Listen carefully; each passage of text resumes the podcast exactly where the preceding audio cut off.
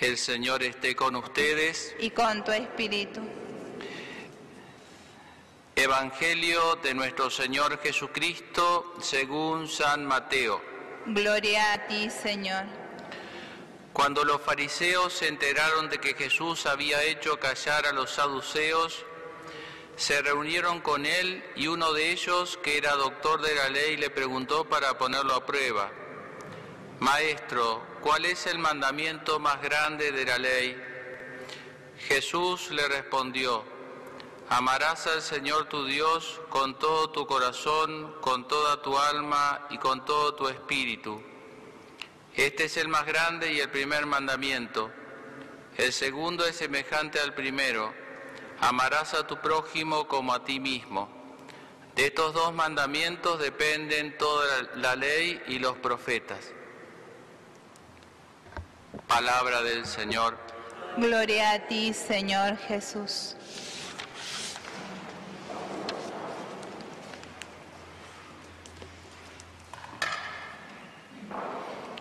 Queridos hermanos presentes en el templo y hermanos que nos escuchan a través de los distintos medios y de la gentileza de, de TV Coa, el- la pregunta que le hacen a Jesús para ponerlo a prueba acerca de, de cuál es el mandamiento más importante puede parecer muy sencilla, pero en tiempo de Jesús el fariseísmo había hecho que que no solo que hubiese muchos mandamientos, sino que ya no se supiese cuál es el más importante. Vieron que cuando se desordena una sociedad se, se desproporcionan las cosas. Entonces, como los dedos de la mano, ¿no? Entonces un- el dedo chiquito mide dos metros, el otro se desordena, se desproporciona. Y, y justamente eso lo que vino a hacer Jesús, a poner eh, los dedos en su justa proporción. Por eso le preguntan cuál es el más importante de los mandamientos. Los mandamientos habían vuelto en algo más bien externo y algo que se hacía o se practicaba más para ser visto que por amor a Dios. Jesús que vino como a, restaurar la verdadera religiosidad y instaurar esa nueva re- religiosidad evangélica, apunta al centro y por eso él dice en el texto que escuchábamos, el primer mandamiento, amarás al Señor, etcétera, y el segundo, a tu, a tu prójimo como a ti mismo. Es decir, pone el- en el corazón, en el centro de la práctica, el motor, la raíz de toda práctica, de toda obra humana, eh, en relaciones humanas o en relación con Dios, que es el amor. Con las cosas nos podemos manejar por interés, por apetito, por otras razones, por negocio, ¿no es cierto? Pero entre nosotros las relaciones humanas y la relación con Dios, eh, si bien puede haber eh, leyes y demás, pero eso viene en un segundo momento. Ese es el, el cauce, pero el río, el agua que fluye por ahí, la constituye la fuente de eso, la raíz, es, el motor es el amor, el motivo es el amor. No es la obligación, ¿no es cierto? O, mucho menos cualquier otro interés, sino es por amor. Pero como el amor es una palabra eh, media gastada, ¿no es cierto?, que se usa para, eh, como una etiqueta así para diferentes contenidos, veamos un poquito qué nos dice el texto acerca de lo que es este amor que, que tiene que mover todas nuestras, todas nuestras acciones para con Dios y para con el prójimo. Y Jesús distingue como tres amores aquí. El amor a Dios, el amor al prójimo y el amor a uno mismo. Y, esos tres amores forman como, una, como un sistema planetario, digamos así. El amor a Dios es el sol, el centro del sistema solar. Y, el sol, es- alrededor de ese sol gravitan eh, estos otros dos planetas que son dos caras del mismo planeta, que es el amor al prójimo y el amor a, y el amor a sí mismo. Y gravita de tal manera que no se choca con nada, ¿m? menos con el sol, que no se oponen uno al otro. ¿Cómo pasa, no es cierto, con nuestro sistema solar? Que los planetas gravitan por la fuerza de gravedad del Sol y que si uno sacase el Sol se, se arma un lío, ¿no? Nos chocamos con Júpiter, nos chocamos y eso es bastante complicado, por decir así, ¿no? Y este amor a Dios que es como el centro, de, como la fuente, por eso dice Jesús, ¿no es cierto?, que es eh, el amor, en primer lugar, el amor al Señor, tu Dios, con todo tu corazón, etc. En primer lugar es, es un don, es un regalo, el amor. Y acá podemos sacar la primer gran conclusión, o la primera gran línea de lo que es el amor, para aprender a amarnos de verdad eh, a Dios y entre nosotros. Que el amor en primer lugar es un regalo, es un don. Para poder amar, antes hay que ser amado. Es como pasa con el idioma, ¿bien? Si usted quiere hablar en chino, es fácil hablar en chino. Si uno nació en China, escucha chino, habla chino, fácil. Ahora, si usted nunca escuchó chino, no va a hablar chino. Muy difícil. Y así, ¿no? Si primero no recibió, no puede dar. Si uno primero no experimentó de un modo preconceptual, un bebé experimenta el amor, pero ya en la panza de su madre experimenta el amor, bueno, uno va absorbiendo ese ser amado de modo instintivo y eso es lo que a uno le enseña a poder amar. Por eso eh, Dios no, nos ama y eso es lo que nos hace capaces de poder amar a los demás. Entonces lo primero que tenemos que decir es que el, amor es un don. Por eso cuando entre nosotros nos planteamos, yo no puedo exigir que alguien me ame. como no puedo exigir un regalo. El otro me tiene que regalar y yo, y yo le regalo y él me regala. Como el perdón, como tantas cosas. Son regalos. Cuando los queremos tomar como algo adquisitivo, cuando lo queremos tomar como algo poseído, ahí lo arruinamos al amor. Eso ya, como diremos algo después, se transforma en otra cosa. Y dice el texto que este amor a Dios, que es como el, sol, el, centro gravitacional del amor, la fuente, la raíz de todo amor, tiene que ser con todo el corazón, con toda el alma. Y esto no es una obligación, no es que, bueno, debemos amar a Dios por encima de todas las cosas porque es un mandamiento, como debemos pagar tal impuesto, como debemos frenarnos en rojo en un semáforo, pero uno dice, bueno, pero si paso a las 3 de la mañana y no hay nadie, paso de largo y no pasó nada. ¿Entienden? No es así, es una necesidad. No hay otra forma de amar a Dios si no es con todo el corazón, porque si el amor es un don y yo recibí todo mi corazón lo recibí de Dios, toda mi alma la recibí de Dios, luego la única forma de amar al que me dio todo es con todo. Así de sencillo, no hay otra forma. Al que me dio algo lo puedo amar con algo, pero al que me dio todo no lo puedo amar porque no hay el amor es de iguales o igual, hay que tiene que haber una proporción. Por eso es como una necesidad amar a Dios con todo el corazón, con todo el alma. No es una obligación, no es que nos tenemos que obligar, si ya nos tenemos que obligar, yo tengo que amar a Dios y, apretarlo, no, no, ahí ya no, no es una atracción, es un apetito, es algo que, que de algún modo, de algún modo nos tiene que brotar como una necesidad, no como una obligación, si no es paradojal. ¿Cómo me pueden obligar a amar? Es medio extraño ese concepto así, ¿no? Pero es que no, no hace falta que me obliguen. A ¿ustedes me tienen que obligar a comer un asado a mí? Invítenme algún día, van a ver cómo me tienen que obligar. ¿Eh?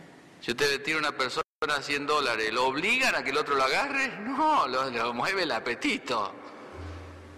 Y vaya que hay apetito ahora por esas cosas, ¿no? Pero bueno. Ven, el amor es igual, es un apetito, no es una obligación. Bueno, y alrededor de, esta, de este sol, que es el amor, el amor a Dios, giran eh, en esa, eh, movidos y ordenados por esa fuerza gravitacional, eh, para que no se choquen, para que el universo, si no, imagínense, hay tanta cosa dando vuelta, este, estos dos amores que son como dos caras de la misma moneda, el amor al prójimo y el amor a sí mismo.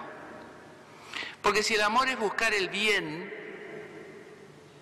si el amor es buscar el bien, o el amor busca el bien, si yo hago bien a alguien, eso me hace bien. Si yo perdono a alguien, eso me hace bien. Así que lo estoy amando a él, me estoy amando a mí. No, no tiene por qué oponerse que si doy, yo quedo vacío. Una madre por dar amor a su hijo queda vacío, se le agota el amor, no, se le puede agotar, si tiene varios hijos, se le puede agotar la, la cena, ¿no? Y la heladera, ni les cuento. Pero el amor no, porque mientras más se comparte, más se aumenta. Es como un músculo, mientras más lo mueve, el músculo mejor se, se oxigena y tiene más flexibilidad y más fuerza. Así es el amor. Entonces son como dos caras de la misma moneda estos, este amor a Dios y amor al prójimo. Ahora, eh, tiene, como dicen los textos, sobre todo la primera lectura, que es muy concreta, eh, el amor, eh, si bien, ¿no es cierto?, puede ser muy romántico, pero el amor tiene que ser algo muy concreto. Por eso dice que amarás a tu prójimo dice Jesús. Porque yo amar a un chino es re fácil así. El tema es amar al que tengo al lado. Y tu prójimo, mi prójimo, ¿no es cierto?, puede ser bueno, ser malo, haberme hecho algún, algo que me hace doler, eh, haberme hecho el bien, eh, ser tóxico, como dicen hoy en día, no ser tóxico, ¿entiendes? No. Pensar igual que uno o pensar distinto, y yo lo tengo que amar igual. Porque si yo amo solamente a los que piensan como yo, en el fondo estoy amando un espejo. O sea, el narcisismo, ¿no? Yo tengo que amar al otro como es. Después lo puedo ayudar a mejorar, ¿eh? Yo amo al ladrón en cuanto como ladrón, pero lo tengo que ayudar a dejar de que deje de robar, pero bueno.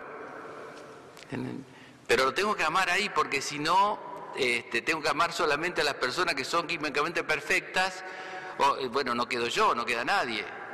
Entonces, es el amor al prójimo, al que tengo al lado, el amor concreto, el amor manifestado en obras a ese prójimo. A veces nosotros no, nos, traiciona el deber ser. ¿Vieron? Entonces eh, tenemos la imagen de una persona, no, eh, la persona es lo que es. Así de lindo, de feo, con estos defectos. Después, debe ser mejor. Bueno, pero eso tiene que lograrlo, pero no puedo partir de una abstracción, no puedo partir del deber ser, porque si no, toda persona me frustra, no sé cómo, cómo explicarlo de alguna manera, ¿no? Entonces el amor concreto al prójimo, a este prójimo concreto que yo tengo. La Madre Teresa, por ejemplo, le decían a ella cuando levantaba a la gente, él amaba a toda persona, un carisma particular llamarlo así concretamente, con obras concretas. Y, entonces cuando te diga que, gente que tenía sida, gente que tenía, y no es que se agarró sida por una transfusión, más elegante no lo puedo decir, ¿no? Pero, este, y sin embargo, entonces le decían, usted ayuda a esta persona, pero esta persona eh, llegó a esto por sus propios malos actos. Entonces la Madre Teresa dice, yo no lo juzgo, porque si me pongo a juzgarlo no tengo tiempo de amarlo. Lo ayudaba, no se ponía a pensar, no, este se agarró esto por esto, o se lo merece, o bueno, un castigo de Dios. No, lo ayudaba, lo ayudaba concretamente. Ese es el prójimo. Ahí veía Jesús, no se ponía a hacer todas esas disquisiciones que a veces son las evasiones que tenemos para en definitiva no hacer nada, ¿no? Bueno, cuando uno saca este sol del amor a Dios, estos dos amores se vuelven como una suerte de asteroide. Vieron que los asteroides andan dando vueltas así, por algunos se mete a la, atmósfera y, y, caen meteoritos. Y Pierden la órbita. Entonces cuando se saca el amor de Dios, no es impune. No es que uno saca a Dios y no porque yo lo decido así. No, no, nuestra voluntad, como vemos, es limitada, ¿no? Pues nosotros decidimos que el pico de la pandemia iba a ser cuándo, bueno, no me acuerdo ya, pero no, la realidad es la realidad, ¿vieron? Es una buena enseñanza, ¿no? No es lo que nosotros legislamos, lo que decimos, lo que el Estado quiere, lo que dicen los medios, no, es la realidad. Lo siento mucho, no somos Dios. La realidad es la realidad. Entonces, si sacamos el sistema, si sacamos al Sol, los planetas se chocan. No hay forma de conservar la elíptica, no hay forma de conservar la, fuerza gravitacional para que no se choquen. Entonces ahí sí tenemos este amor al prójimo, este amor a sí mismo que se empiezan a chocar. Entonces uno empieza a escuchar esas frases que suenan feas, se pueden entender bien, pero suenan feas. No, yo ya me dediqué mucho a los demás, ahora me tengo que dedicar a mí mismo. Es que, entonces, no, no sé, si uno lo hace por amor, no tiene por qué hacerme daño a mí mismo. Entonces el amor a sí mismo empieza a transformarse en una suerte de narcisismo que es distinto. El narcisismo no es amor a sí mismo, en el fondo es falta de amor a sí mismo. Eh, y el amor al prójimo se empieza a transformar en una suerte de propiedad, me apropio del prójimo. Y empieza la manipulación, y empiezan los celos, y todos esos mecanismos. Empieza lo selectivo, este es tóxico, saque fuera, y yo también me van a sacar como tóxico. O sea que empieza todo eso que no, no nos deja amar de verdad los unos a los otros. Bueno, voy a ir poniendo el reloj porque cuando empiezo a poner el reloj faltan cinco minutos o menos para que termine, dice. Bueno, este, pero pidámosle a Dios esta gracia del, este don de, amar de verdad, ¿no? este don del amor, eh, el amor de Dios, porque en la vida podemos aprender o ignorar muchas cosas, ¿no es cierto? Pero esta es de las cosas esenciales de la vida, aprender a amar. No es automático, hay que aprender. Tenemos las patitas preparadas como los patos, pero después hay que aprender. Tenemos las alitas, pero después hay que aprender a volar. No es automático, ¿no? Bueno, pidámosle la gracia a Jesús. Él nos dio el ejemplo en la cruz de un gran amor a su Padre, hasta el sacrificio en la cruz. Y eso lo hizo también por amor a nosotros. ¿eh? Que la Virgen entonces nos conceda esa gracia y sobre todo, te diría esto, darnos cuenta, y por acá me parece que hay que empezar, este es el combustible para aprender a amar, darnos cuenta del amor que Dios nos tiene. Concretamente,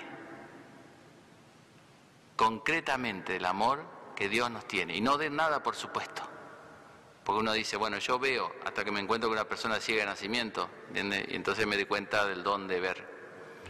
¿no? Darnos cuenta del amor que Dios nos tiene, que se manifiesta en la naturaleza, en nuestros seres queridos, en, en la fe, en poder participar de la misa, en poder recibir la Eucaristía, no sé, mil formas diferentes. Darnos cuenta del amor que nos tiene. Si nosotros nos diéramos cuenta Realmente, y lo digo en primera persona también porque uno por ahí se acostumbra, si nosotros nos diéramos cuenta del amor que Dios nos tiene, sin darnos cuenta, empezamos a amar a Dios y al prójimo de otra manera.